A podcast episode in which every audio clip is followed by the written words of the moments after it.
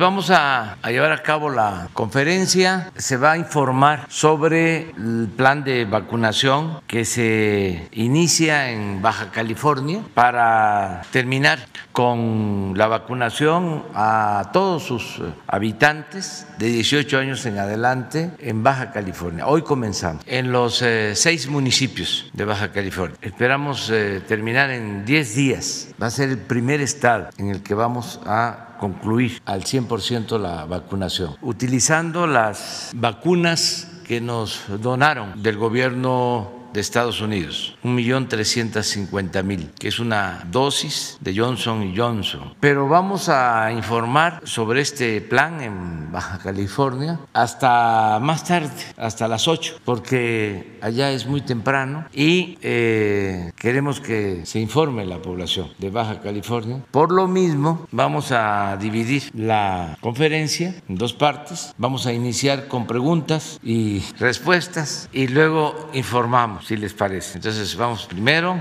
segundo, tercero la compañera, cuarto la compañera.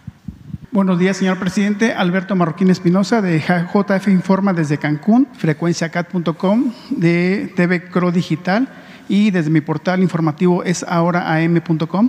Presidente, este, ¿hay alguna fecha aproximada o tentativa para el proceso de envío de vacunas anticovid para el personal turístico de, en el caso de, de Quintana Roo? ¿Habrá alguna fecha tentativa para la, sobre todo para esa gente, pues es una área muy importante, ¿no? La del turismo ya en Cancún. Y también ver los, si lo, ahora con los resultados que hubo en la pasada elección de Quintana Roo, pues Morena se llevó prácticamente todo en, en Quintana Roo, eh, se llevó 8 de los 11 municipios y nos eh, queríamos saber si la, en las, el próximo año va a haber elecciones a gobernador. ¿Cómo ve usted las elecciones a la gobernatura? Eh, que obviamente, pues, ¿cómo, considera, ¿cómo ve si vaya a ganar la, su, la candidata de Morena allá en Quintana Roo? Bueno, eh, se está vacunando en Quintana Roo, eh, se le está dando prioridad a Quintana Roo. Vamos a informar a ver si ahora mismo, después de las 8, porque es uno de los estados en en los que tuvimos un pequeño eh, rebrote y se está atendiendo para que se resuelva. Y eso llevó a tomar la decisión de eh, acelerar el plan de vacunación en Quintana Roo. Ahora les vamos a explicar. Se le está dando prioridad a Quintana Roo. Acerca de lo electoral, pues ya pasaron las elecciones. En efecto, la gente de Quintana Roo votó en favor de la transformación, pero hay que respetar a los que no lo hicieron de esa forma y viene la elección del año próximo para gobernador. Hay que esperar los tiempos. Nosotros vamos a seguir trabajando de manera institucional. Llevamos muy buena relación con el gobernador de Quintana Roo. Ha tenido un comportamiento ejemplar, eh, no ha actuado en favor de ninguno de los partidos, ninguno de los candidatos. Yo creo que si tengo que poner ejemplos de buen comportamiento, de buenos ciudadanos, eh, de buenas autoridades, de características democráticas, estaría eh, Carlos Joaquín de Quintana Roo. Desde luego hay otros, pero es muy eh, evidente, es de dominio público, que actuó con respeto a los ciudadanos, que no influyó, que no utilizó el presupuesto, que no permitió que se repartieran despensas, lo que antes se hacía. Entonces, es importante reconocerlo porque se logró en todo el país que la gente decidiera libremente. Hubieron excepciones, pero no fue la regla. Querétaro, por ejemplo, ¿cómo, cómo considera al actual gobernador Francisco Domínguez y al ganador de No panista? tengo información así en general, o sea, y no me quiero meter en el tema, nada más porque me lo planteas y eh, tengo la oportunidad, porque me consta, o sea, porque sí he estado pendiente y yo tengo muchos informantes, millones de informantes en todo el país. Entonces eso es lo que yo puedo comentar, que eh, la gente participó y una prueba irrefutable de que las elecciones fueron libres, subrayo, con algunas excepciones, pocas excepciones, es que no hay conflictos postelectorales en el país. Y esto es importante este, darlo a conocer porque nos olvidamos de cómo era antes. Se hacía una elección y protestas porque se robaban las urnas, porque este, falsificaban las actas, porque acarreaban, compraban los votos, se usaba el presupuesto. Ahora no fue eso ¿no? lo que predominó. Entonces sí es un, un avance. Y yo espero que sigamos así para que en México se acredite la democracia como forma de vida, como forma de gobierno, se afiance, se fortalezca el hábito democrático y que este, no haya trampas, no haya fraude. Presidente, también fíjese que eh, se ha estado denunciando la construcción y equipamiento del Centro de Tecnologías para Aguas Profundas, el CETAP, este, por parte del secretario general eh, del Sindicato Independiente, Francisco Arroyo. Ojalá nos pudieras eh, explicar el, director general de Pemex qué pasa ahí, porque se, se habla de, de un se ha resaltado que, esta, ha, ha, habido anomalías eh, asociadas al LOP de alta presión, lo cual tuvo un costo cercano a los 400 millones y que no ha cumplido con las especificaciones técnicas para poder operar eh, eh, de forma adecuada. Y cuando ha asistido el director de Pemex a, a este centro en Vera, allá en Veracruz, le han estado diciendo que sí opera perfectamente y, eso, y, el, y el secretario del sindicato ha argumentado que es muy peligroso realmente esa operación actual. Ojalá nos pudiera explicar este, el, director de Pemex en sí, ese tema. ¿no? le vamos a pedir que informe al director de Pemex sobre lo que estás planteando. Y sobre unas denuncias ciudadanas que, ten, que tengo, eh, me, me, hicieron llegar una carta los, lo, la Selección Nacional de Natación eh, para, eh, para, las, para los Juegos Olímpicos de Tokio, que desde el año pasado, desde enero del año pasado, no han recibido ningún apoyo por parte incluso ni del, ni del, ni del, ni del presidente de la Asociación de Natación, Kirill Todorov. O sea, los tienen abandonados. Únicamente se está fijando en el equipo de, de, salto nada más, únicamente, pero al equipo de natación los tienen este, sin ningún apoyo. Ellos han, se, han, se han, este, han viajado por su cuenta en, todo su, en todas sus competencias que han tenido para poder llegar a ser parte de la selección de natación. Es una de las, de lo que le piden el apoyo a ver cómo se puede destrabar este asunto con el, con el presidente de la Asociación de Natación. Bueno, que este, eh, eh, vengan, que aquí los recibimos para este, ayudar en todo lo que se puede. Ok, para, y aquí tengo la carta, se la mando a, sí, a, a Jesús. Y que vengan okay. para atenderlo. Ok, para pedirles que que vengan. Y otra denuncia ciudadana fue en el municipio de Jona y Puebla, es, se han hecho prácticas por parte de la presidencia municipal. Eso no lo quise tocar antes de las elecciones por, por, por temas de, la, de, elecciones, pero ahorita que ya pasaron, realmente ha sido un municipio que incluso hasta inventan las, las actas de cabildo, ya las tienen escaneadas con las firmas de todos los este, regidores y así es como prueban obras y lo han denunciado, tienen denuncias y no avanza nada, no se queda todo igual. Ojalá también pueda intervenir con el, con el gobernador de Puebla, pues para que realmente se haga ¿Qué municipio es? Honey. Jona y sí. Puebla. Entonces, eh, también me piden mucho esa parte que ojalá se pueda hacer algo al respecto. Sí, cómo Gracias. no. Las dos y luego tú. Buen día, señor presidente, y buen día a los presentes. Ezequiel Flores Contreras, reportero de la revista Proceso, desplazado desde el año pasado del Estado de Guerrero por la violencia que no cesa en esa entidad suriana. Presidente, sobre el caso Yotzinapa, quisiera preguntarle lo siguiente. El día de ayer eh, fue ejecutado un comandante de la Policía Ministerial del Estado de Guerrero, Humberto Velázquez Delgado, alias El Guacho. Él fue asesinado en la tarde de ayer eh, frente a las instalaciones del cuartel militar en la ciudad de Iguala. Este personaje pues, es considerado como pieza clave en el caso de Yotzinapa, sobre todo porque los padres desde 2016 eh, de las víctimas, de los jóvenes, han solicitado al gobierno federal anterior y en este caso eh, ahora el de usted, que fuera citado este personaje para declarar, ya que él eh, pues tiene un antecedente largo en las corporaciones policíacas, en el ejército mexicano, y está vinculado con temas de desaparición forzada. Su familia incluso ha sido asesinada en los últimos años, también involucrada en las policías municipales de, Iguala y del estado de Guerrero. La pregunta en concreto, presidente, es si no advierte usted una campaña de, silenci de silenciamiento a través de las armas para garantizar la impunidad del caso Ayotzinapa y si no se corre el riesgo de que su gobierno solamente se enfoque en resolver de forma y no de fondo este caso. Le digo lo siguiente porque en Iguala, en estas pasadas elecciones, usted conoce a Oscar Díaz Bello, un, este, militante del PRD, ya accedió al, ayuntamiento junto con David Gama en esta alianza del PRI y el PRD. David Gama eh, es un empresario constructor, constructor que fue beneficiado en 2013 con contratos para la construcción de viviendas tras el huracán Ingrid y Manuel. Entonces, este escenario y estos mensajes, este presidente, no, no se corre el riesgo, pues, insisto, de que quede impune el caso Ayotzinapa y que se estén silenciando a través de las armas a personajes claves? No, eh, mire, vamos avanzando en la investigación. En el caso de Ayotzinapa, acabamos de tener una reunión con madres, con padres de los jóvenes, con todos los que están participando.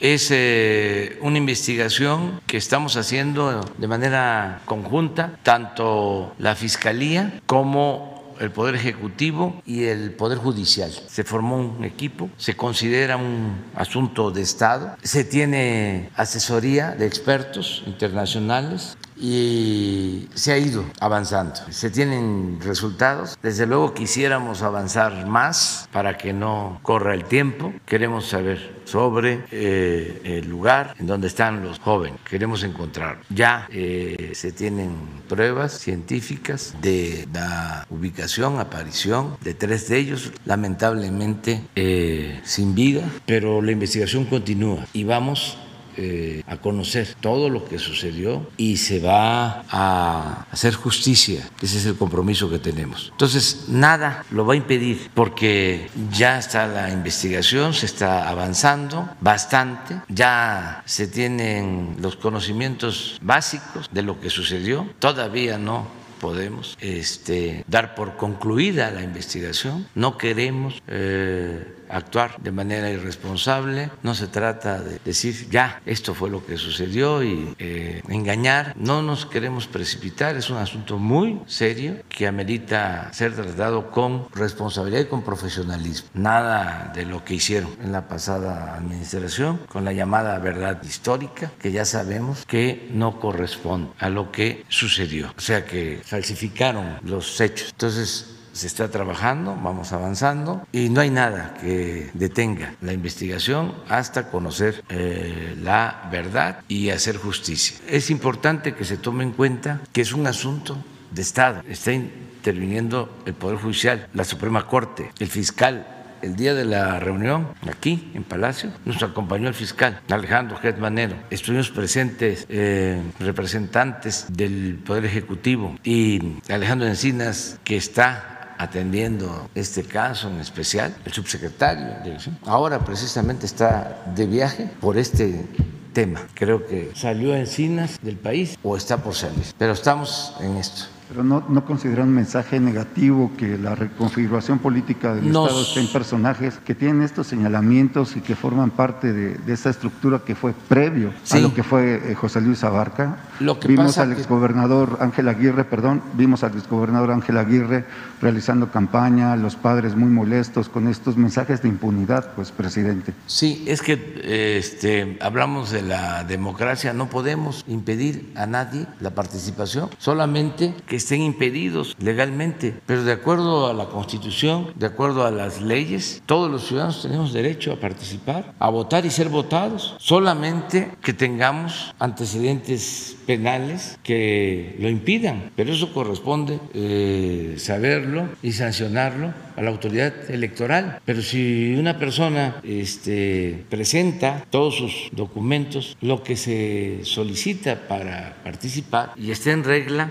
y no hay en su momento impugnación o hay impugnación pero no procede, pues tiene que participar y es el ciudadano el que decide. Estuvo José Luis Abarca. Pues sí, pero con todas sus imperfecciones, el mejor sistema político de gobierno es el sistema democrático, no hay otro. O sea, claro que sí, hay eh, la dictadura, la aristocracia, la oligarquía, la monarquía, hay otros, pero lo mejor, con todas sus imperfecciones, es la democracia que es el sistema que nosotros hemos eh, adoptado como mexicanos, es lo que está en la, Constitución. Entonces, en una democracia es el pueblo el que decide, nos guste o no nos guste, el pueblo manda y debemos de eh, respetar la voluntad del pueblo. Ahora, de que una autoridad municipal o de que una autoridad de un estado se oponga, detenga una investigación como el caso de Ayotzinapa, eso no es posible. Por eso subrayo, el caso de esta de Ayotzinapa, de los jóvenes que desaparecen en Iguala, es un asunto de Estado, no solo es una cuestión del gobierno, es un asunto del Estado mexicano. Y no vamos a detenernos ante nada para eh, tranquilidad de los eh, padres, de las madres, de los familiares, de los amigos, de todo el pueblo de Guerrero y de todo el pueblo de México. Gracias, presidente. En otro tema, eh, su opinión sobre un tema que manejó la revista hace ya unas semanas, el caso del actual este, director de la CFE, Manuel Bartlett, y esta investigación que está abierta en Estados Unidos sobre el tema del asesinato del agente de la DEA, Enrique Kiki Camarena hay indicios o hay información de que si Manuel Bartlett va a Estados Unidos será detenido para que declare no sobre este No tengo yo información sobre eso. Y independientemente de la responsabilidad o no que pueda tener el licenciado Bartlett, lo que es evidente, público y notorio es que se trata de campañas de descrédito de la revista Proceso y de la mayoría de los medios, porque el licenciado Bartlett ahora es el encargado de la industria eléctrica y está enfrentando a grupos de intereses creados y cada vez que este, pueden se le lanzan. Si no es por eso, es por lo del 88. Son los dos temas. Y lo que se tiene que tener son pruebas. Si en Estados Unidos están investigando, pues yo no tengo información y tampoco la fiscalía. Entonces, cada vez que este, lo consideran es necesario, sacan el expediente. Y no solo es para afectar al licenciado Bartlett, sino para afectarnos a nosotros. Tiene que ver con el descrédito a nuestro proyecto, es parte de la campaña de desinformación, de ataques por el proceso de transformación. Entonces, si hay pruebas, que se proceda, pero no se puede linchar políticamente. Yo saco aquí a Aguilar Camín o a Krause, pero presento pruebas y los voy a seguir este, sacando. No es un problema de odios o ningún asunto personal, es que se trata de la defensa de un proyecto. Nosotros tenemos que defender nuestro proyecto frente a los embates del conservadurismo en México, que se está agrupando y como siempre actúan como una reacción, es un grupo reaccionario. Entonces tenemos el derecho de réplica en el debate, eso sí, con pruebas, sin insultos, que Aguilar Camín no diga cositas malas de mí, este, que no pierdan el sentido del humor, pero que sí haya entonces, si proceso tiene pruebas, pero no los expedientes, declaraciones, sino si tiene información de que la DEA, la CIA, el FBI, el gobierno de Estados Unidos está solicitando a México que se investigue al licenciado Bartlett, pues que presente las pruebas, pero que no se haga un periodismo sensacionalista, amarillista, sin ética, sin apego a la verdad. Eso es todo. Además, eh, y también, eh, aunque no se tengan las pruebas, se tiene el derecho a la libre manifestación de las ideas. Aquí no hay censura, aunque se calumnie, aunque se aplique la máxima de que la calumnia cuando no mancha tizna, no le hace. Es mejor la libertad que la censura. Entonces, que todo el mundo se exprese. La única cosa es que nos dejen también a nosotros el que podamos ejercer nuestro derecho de réplica, porque antes, no al gobierno, ¿eh? porque a los gobernantes antes no los tocaban, porque no se podía tocar al intocable, sino a los opositores. Nos tundían y no podíamos replicar. Estaba todo cerrado. Eso tampoco se debe de olvidar. Ahora no. Ahora libertad completa. Prohibido prohibir. Nada más la ética, el respeto. Si se quiere hacer un buen periodismo, las pruebas, los argumentos, no a la calumnia, no a la difamación. Pero eso es decisión de cada quien, porque debe de tomarse en cuenta que ya los ciudadanos están muy despiertos, muy conscientes y saben este, discernir, saben qué es eh, cierto, qué no es cierto. Por eso hay crisis en los periódicos. El otro día dije que el Reforma tiraba 40 mil ejemplares o 30 mil, pero yo ya veo que no llegan. O sea, me refiero al, papel, porque este, ya todo es a través de las redes, pero no sé cuánto es el tiraje en aras de la transparencia, a lo mejor nos los van a informar el día de hoy, este, cuántos este, ejemplares están tirando, pero tenemos todos la libertad. Entonces es un poco lo que yo puedo decir, ¿no? Que si hay este, elementos, adelante, nosotros no vamos a proteger a nadie, no puede haber impunidad, pero también que se vaya este, aclarando de que son a veces cuestionamientos que no tienen sustento, que no eh, tienen fundamento. Es mucha carga ideológica, política, sin argumentos. Pero también no está mal, o sea, no está prohibido. Ahora sí que como diría el filósofo este, de por mi pueblo, no está bien, pero tampoco está mal. La compañera. Gracias, presidente. Reinaide Ramírez, reportera independiente y para la Alianza de Medios. Bueno, en un primer tema eh, le quiero preguntar si bueno, perdón, le voy a preguntar, mm, ¿qué reporte tiene usted sobre los incendios en el país? Eh, habla, la CONAFOR habla de 34 incendios en activo al 11 de, junio y particularmente en, este mismo sentido, que, ¿cuál es el reporte que usted tiene de cómo ha funcionado la austeridad y los recortes presupuestales a la CONAFOR? Si han sido de beneficios eh, o cómo han afectado porque el presupuesto de la CONAFOR está hoy a la mitad de lo que tenía todavía hace dos años. Entonces, si nos puede, por favor, decir un reporte de esto y, particularmente si tiene información de lo que está pasando en, Chihuahua. Sí, este, hoy tratamos el tema, como todos los días. A ver si no tenemos el, informe de protección civil. Hay en efecto como 30, un poco más de incendios en el país y en esa zona, básicamente en Chihuahua, y se están atendiendo. Aquí está Afortunadamente con las lluvias ya, este, ¿cuántos son? Sí, eso es lo que tenemos. Pero no, creo que son ¿De, cuándo es? Ah, eso es lo que tenemos. Pero a ver, por, ¿no tendrán, comuníquense con Laura, de cómo estábamos hace dos meses? A ver si ahí mismo. Pero no ha llovido, presidente. Sí, pon todo el, mapa del país. Es que realmente... Eh, hay un mapa completo de hoy, de hoy. No, pero eh, espérame, que la más quiero ver lo del mapa del país. Ahora, ahora lo vamos a que nos lleve un poco de tiempo. Y voy contestándote. Este, ahora estamos destinando más recursos que antes a apagar los incendios. Mire cómo estaba el país en abril. Ahora, el mismo mapa de ayer tiene que estar, ¿eh?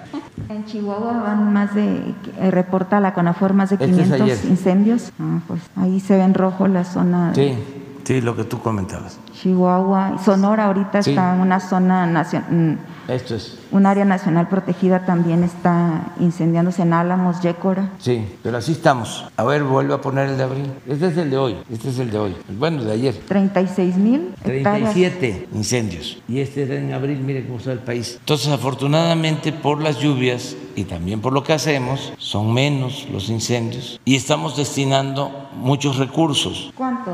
Presidente? Porque pues, la CONAFOR... Eh, todo lo que se necesita, no hay límite. Es que antes, cuando se robaban el dinero, tenían programas para combate de incendios, para, ¿cómo se llamaba? Eh, cuando había inundaciones, el Fonden.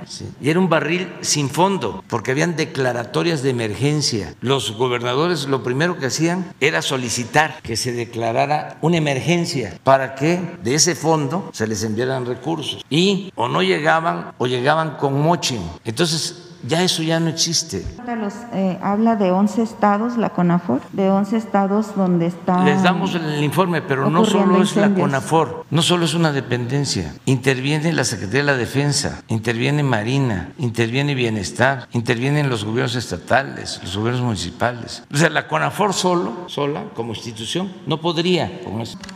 Habla de 900 Tenemos personas hasta aviones para apagar incendios, eh, soltando agua, que tiene que ver con la Secretaría de Agricultura.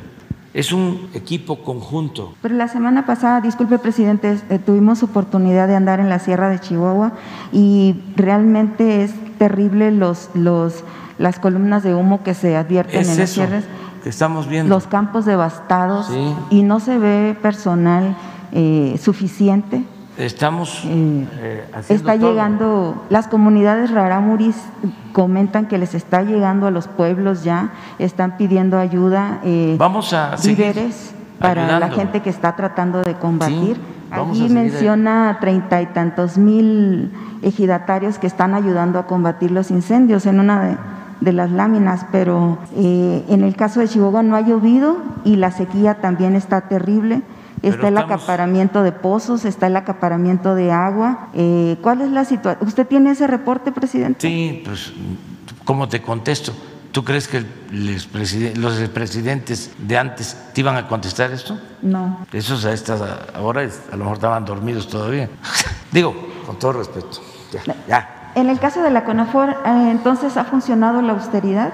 Eh, ¿Ha habido alguna complicación ahí? Alguna implicación? No, nada, nada. Lo que pasa es que es una política nueva, completamente distinta. Ya no es este, de muchas dependencias, es de pocas dependencias. Ya no es pues, el derroche que había antes, porque no queremos un gobierno rico con pueblo pobre. Pero esto no es novedad. Eso fue lo que dije durante años y es lo que repetí en la campaña. Hablé de austeridad republicana desde hace más de 20 años y la llevé a la práctica, la austeridad republicana. Cuando fui jefe de gobierno en la ciudad, me bajé el sueldo. Ganaba yo en ese entonces lo que ganaba un jefe de departamento del gobierno federal y era yo jefe de gobierno en la ciudad. Nunca cambié de vehículo, siempre fue el mismo vehículo, un suro.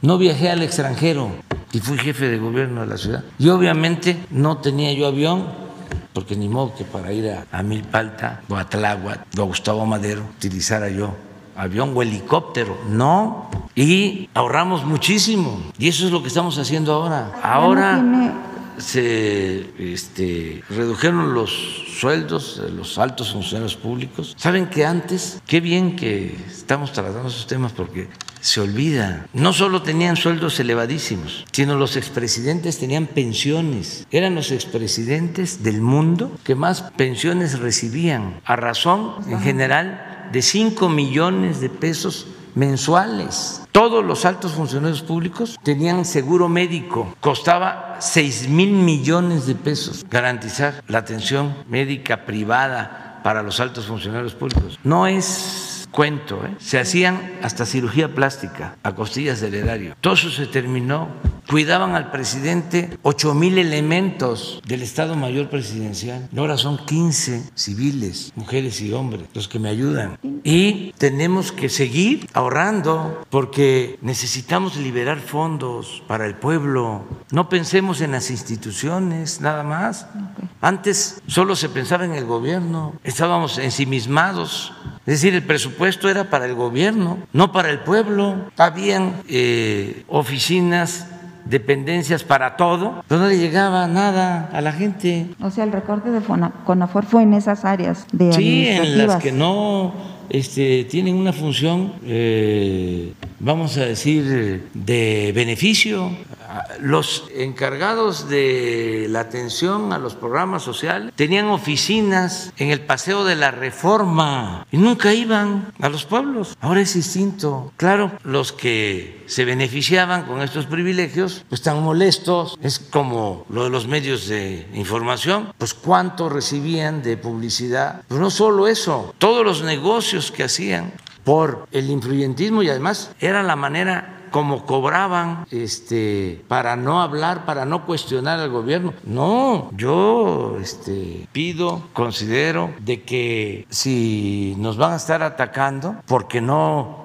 les damos dinero, que nos sigan atacando, porque prefiero darle el dinero que es del pueblo, el dinero del presupuesto, a quien lo necesita. Presidente, los incendios se habla de Conafor de que han incrementado en más del 600%, por ejemplo, en Chihuahua. ¿Qué reporte tiene usted de qué serían las causas de la, del incremento de los incendios en esta ocasión? Pues en ¿Qué, este qué caso factores? Es que no ha llovido, o sea, porque en otras partes del país pues está lloviendo. Fíjense cómo es nuestro querido México. Pongan la, la, imagen de ayer de las lluvias. Miren cómo está lloviendo en el sureste y tenemos que estar pendientes de inundaciones, de derrumbes. Pegó muy fuerte la lluvia ayer en la costa de Oaxaca. Afortunadamente solo derrumbes, eh, una vivienda eh, afectada. A ver si, ahí está, el sureste. Pero a, arriba no, No no nos llueve, sí, pero... Presidente, según la lámina que puso ahí, son tres comunidades de Chihuahua las que están y una de Durango las principales eh, incendios que hay. ¿Hay alguna, dio usted alguna indicación para atender estas Sí. situaciones en Chihuahua? ¿Cuál, Sí. cuál sería? de que se atienda de inmediato, pues no es nada más saber lo que está pasando, si recibimos el reporte y se actúa. Eh, Ese es lo de ayer. bueno, esos son de Durango. Y la Secretaría de Defensa ya está actuando. Ok, gracias. Presidente, en otro tema es sobre la impunidad. Eh, sí, efectivamente hay muchos, este, la impunidad principalmente está en, debería de resolverlo en casos del, Poder Judicial, pero también hay muchos casos eh, que le corresponden al Ejecutivo, como es el caso de los tribunales agrarios y y esas situaciones. Yo eh, le- hemos planteado aquí varios casos que aún siguen eh, sin atenderse.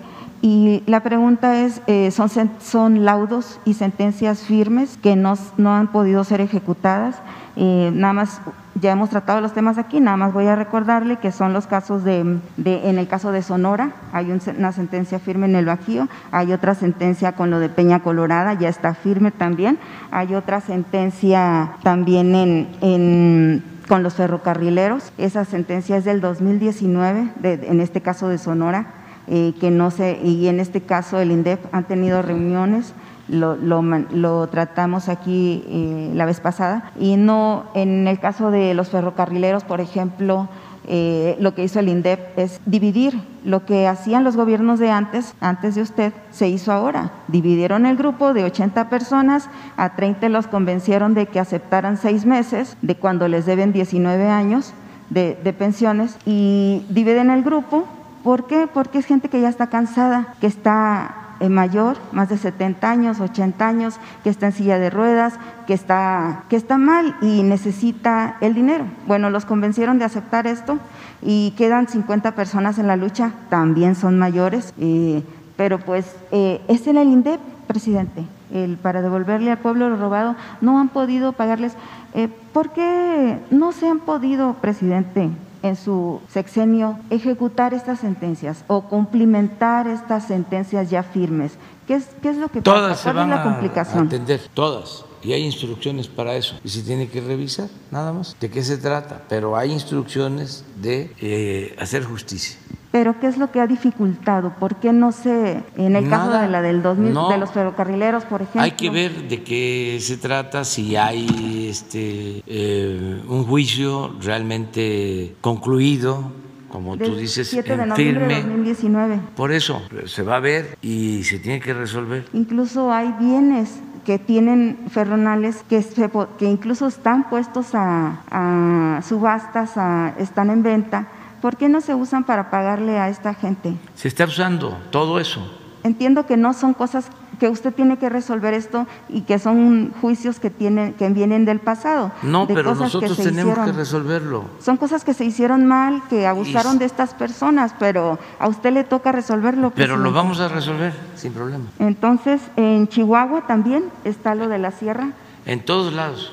Entonces, eh, ¿cuál sería el mensaje de usted para estos ejidatarios, comuneros, Que campesinos, tengan confianza. indígenas? que nosotros este, estamos aquí para hacer justicia, para atender a todos, escuchar a todos, respetar a todos y darle preferencia a la gente humilde, que por el bien de todos, primero los pobres. Pues sí. Y yo les aseguro, te aseguro a ti, de que la gente nos tiene confianza y confía en mi palabra que se va a resolver en su sexenio estos casos. Sí, porque los compromisos se cumplen. Y, yo tengo como credo político no mentir, no robar y no traicionar al pueblo. No somos iguales. Pues eso la gente lo cree todavía, incluso estas la gente, personas. La gente lo sabe. Incluso estas personas que tienen estos problemas todavía confían, presidente. Pues sí, porque nunca hemos traicionado al pueblo. Y en la nunca.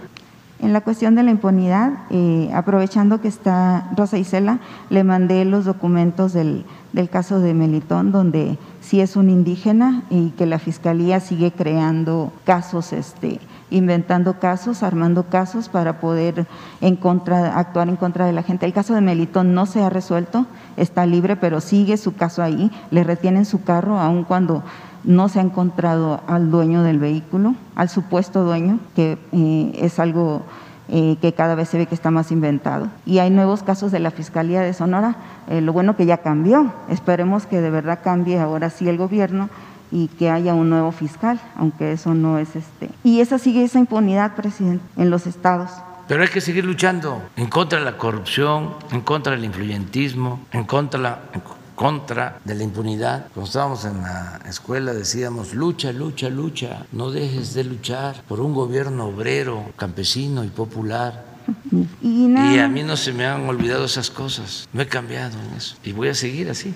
Nada más que eh, son grandes y graves los problemas nacionales. Y tenemos que ir avanzando, avanzando, avanzando, avanzando, sin rendirnos. Afortunadamente se va avanzando. Bastante, mucho. Muy bien. Presidente, nada más eh, aprovechando la licencia que usted nos dio el otro día de que podía tratar hasta un tercer tema, le pido permiso para, para tocarle un tercer tema y que tiene que ver con la libertad de información. Eh, mm, yo en reiteradas ocasiones le he solicitado a usted eh, equidad y equidad, déjeme que lo lea porque si no, este, se me va, eh, equidad e imparcialidad en las, en las conferencias. Y es algo que no se da. A ver, ¿cómo no te...? Equidad y mm, imparcialidad en las conferencias. Es algo que yo le he solicitado muchas veces aquí a usted y, y no se está dando aquí. Usted habla de que no hay censura. Creo que sí la hay. Si, si, nos apegamos a lo que significa la censura, eh, sí existe. Eh, usted habla todos los días de medios que hablan en que publican cosas que no son, estoy de acuerdo, muchos de esos medios publican cosas solo para golpearlo, yo lo sé porque los he visto, los he vivido, he trabajado en ellos.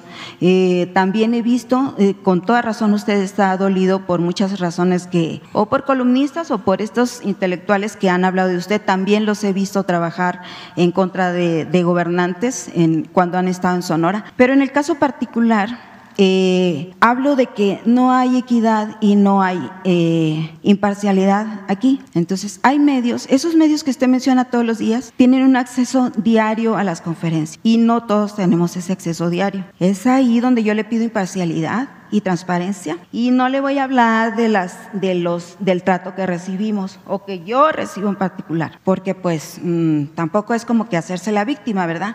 Pero ayer mi tarjeta está inhabilitada y también ayer ni siquiera se me permitió el acceso al palacio. Entonces, si hay, si usted le da la palabra a algunas personas cada hasta tres veces por semana y entran diario, pues claro que se van a tardar 20 minutos en una pregunta o 10, pero si entras una vez al mes, ¿cuánto tiempo nos va a dar? Pues todo el que tú tienes. no, porque, porque mi tarjeta está inhabilitada. Pero sí, este, vamos a buscar la forma de que no haya este, inequidad. Imparcialidad y equidad. Sí. Un trato justo. Sí. Ingreso diario Sí. Porque eh, no solo es la libertad de expresión. Con la, con, la, este, con la disminución de la pandemia, a lo mejor. Eso lo entiendo muy bien, presidente.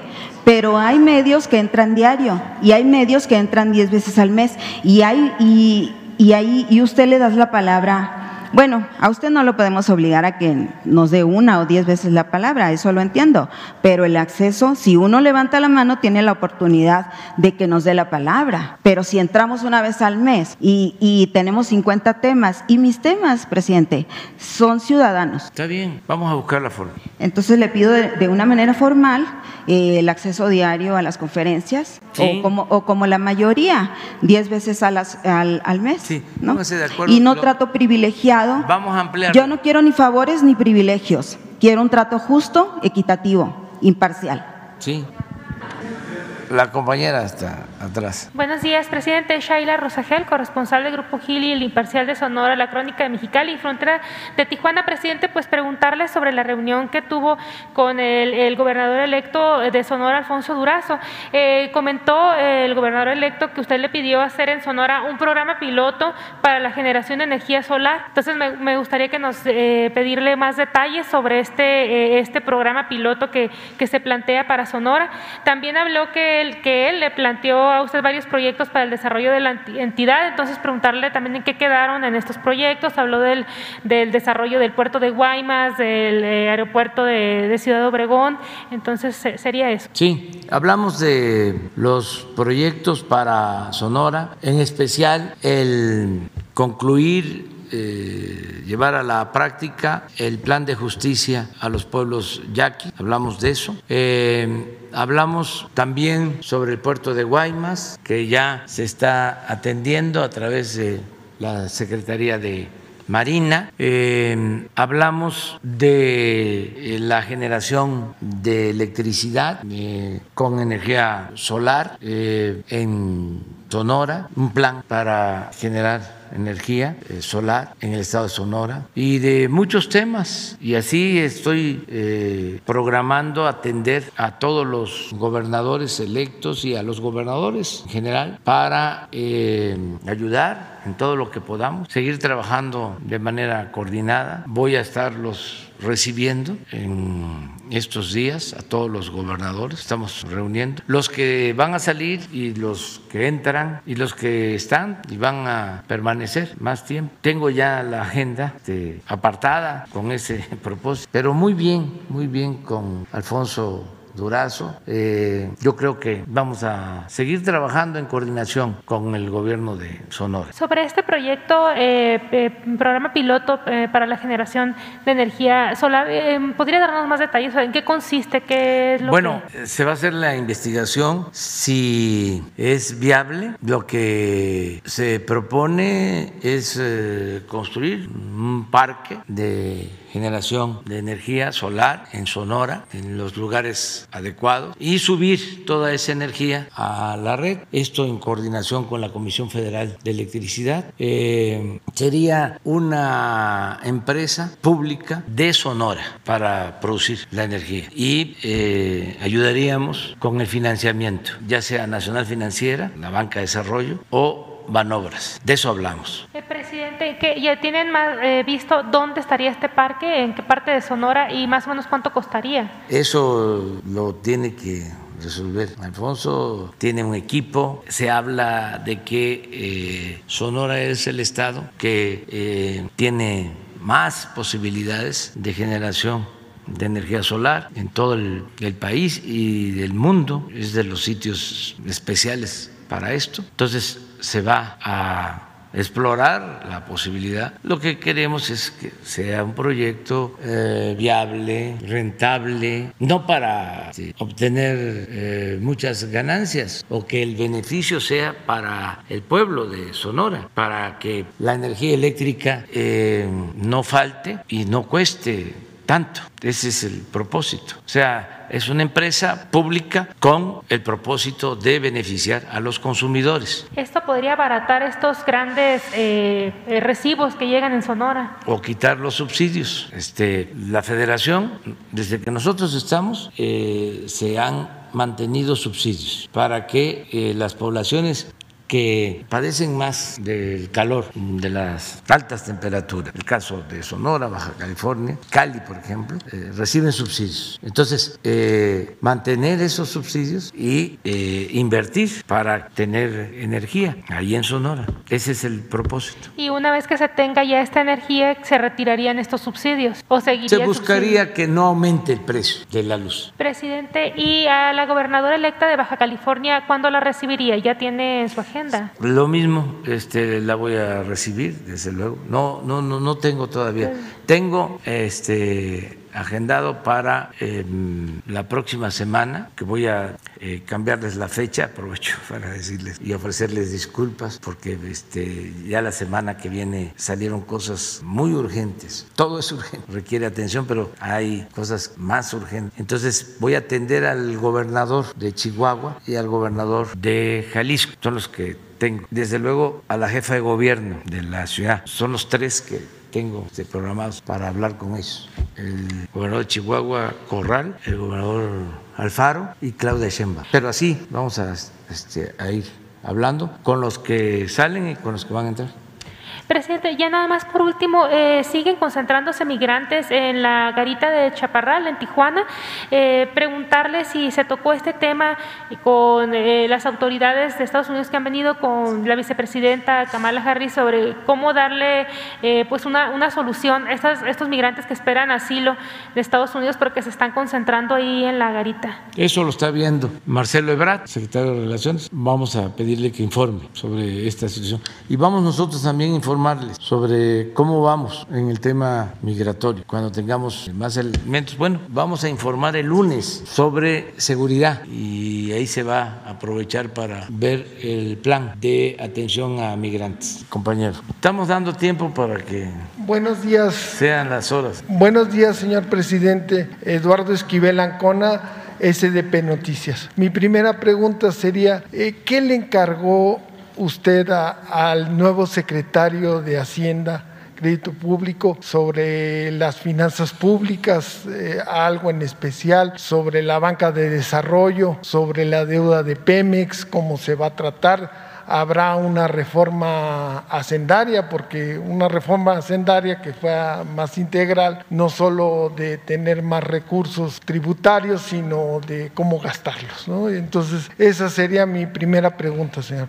Bueno, eh, como se ha advertido, tanto en México como en el extranjero, el nuevo secretario de Hacienda, Rogelio Ramírez de la O, es un profesional en el manejo de la economía. Es una gente reconocida en el mundo de las finanzas, es una gente seria. Va él a mantener la misma política macroeconómica de que no tengamos eh, problemas de devaluación. Hasta ahora ahí vamos. Ayer por una situación eh, externa eh, se depreció el peso. De todas maneras, en el tiempo que llevamos en el gobierno no ha habido una devaluación el peso está prácticamente igual con relación al dólar de cuando iniciamos el gobierno. O sea, esto no había sucedido en los últimos gobiernos. Eh, no hay devaluación en dos años y medio. Eh, lo mismo, control de inflación, porque nos importa mucho el que no haya carestía. Técnicamente se puede decir inflación, pero coloquialmente es eh, mejor hablar de carestía, porque eso es lo que más nos debe de importar, que no aumenten los precios de los alimentos, de los artículos de consumo popular y eso tiene que ver con la inflación. Por eso no conviene inflación alta, necesitamos tener control. En el caso de eh, ayer, la depreciación del peso fue por los anuncios que se hicieron en Estados Unidos de un incremento de un punto en la inflación, en sus pronósticos. Entonces, eso repercute y nosotros tenemos que cuidar que no que se incremente la, la inflación. Eh, tenemos que cuidar que también eh, no se endeude el país. Son las recomendaciones, que eh, no gastemos más de lo que ingresa, de lo que tenemos de recaudación para mantener equilibrios. No vamos a, a pedir a solicitar deuda adicional, eh, vamos a seguir con la misma política, porque esto nos afecta a mediano, a largo plazo, incrementa el costo del servicio de la deuda. Entonces, todas son las recomendaciones. Eh, desde luego, más eficiencia, cero corrupción y austeridad republicana. Administración eh, eficiente sin corrupción y un gobierno sin lujos, sin derroche, sin gastos superfluos. Eso es. En el caso de la banca de desarrollo, eh, utilizarla para financiar proyectos estratégicos para el país porque la banca de desarrollo estaba como tomada eh, por los grupos de intereses creados. Si alguien utilizaba sus influencias, obtenía, por ejemplo, un permiso para producir energía eléctrica y no traían inversión, tenían el permiso, iban con esa concesión a Nacional Financiera y les daban el crédito. Entonces, no llegaba inversión extranjera y no había beneficios para el país. Ahora la banca de desarrollo tiene que estar apoyando todos los proyectos que son estratégicos, tanto del sector público como del sector privado, lo que nos importa a México. Todo eso es lo que Rogelio está atendiendo, está apenas eh, llegando, pero eh, va a darle continuidad a lo que eh, inició Arturo Herrera, que entregó buenos resultados. Por eso lo voy a proponer en su momento para gobernador del Banco de México. Y con respecto a la deuda de Pemex, ¿cómo la lo mismo que, le vamos encargó? a irla respaldando porque son dos tratamientos distintos. La deuda de Pemex cuesta más el servicio que la deuda de Hacienda, lo que se llama deuda soberana. Por la cuesta, calificación, ¿no? Por la calificación. Acaban de dar a conocer eh, las calificadoras que México tiene este, pues, la confianza de inversionistas del mundo, los periódicos especializados. ¿no? Y el Entonces, subsecretario Llorio lo, lo, dio a conocer. Sí, Sí. pues este eh, está bien calificado México eh, como un país con finanzas públicas sanas. En el caso de la recaudación, vamos bien, vamos eh, de acuerdo a lo programado, a lo que se presentó en la ley de ingresos para este año. Les puedo mostrar el reporte de ayer de recaudación. Estamos buscando eh, que se resuelvan todos los problemas que fueron varios. Entonces no Eh, habría cambios en... en- no, en general, este, más eficiencia, más honestidad, más austeridad. no cambios en la... eh, no habría una reforma... No, ya expliqué Tributaria. que son tres reformas constitucionales, las fundamentales. Sí, eh, modificaciones legales para seguir ahorrando, eh, que no haya tantas dependencias y que podamos este, liberar más fondos para el desarrollo, pero eso no requiere reforma Sí, constitucional. Sería en el gasto, ¿no?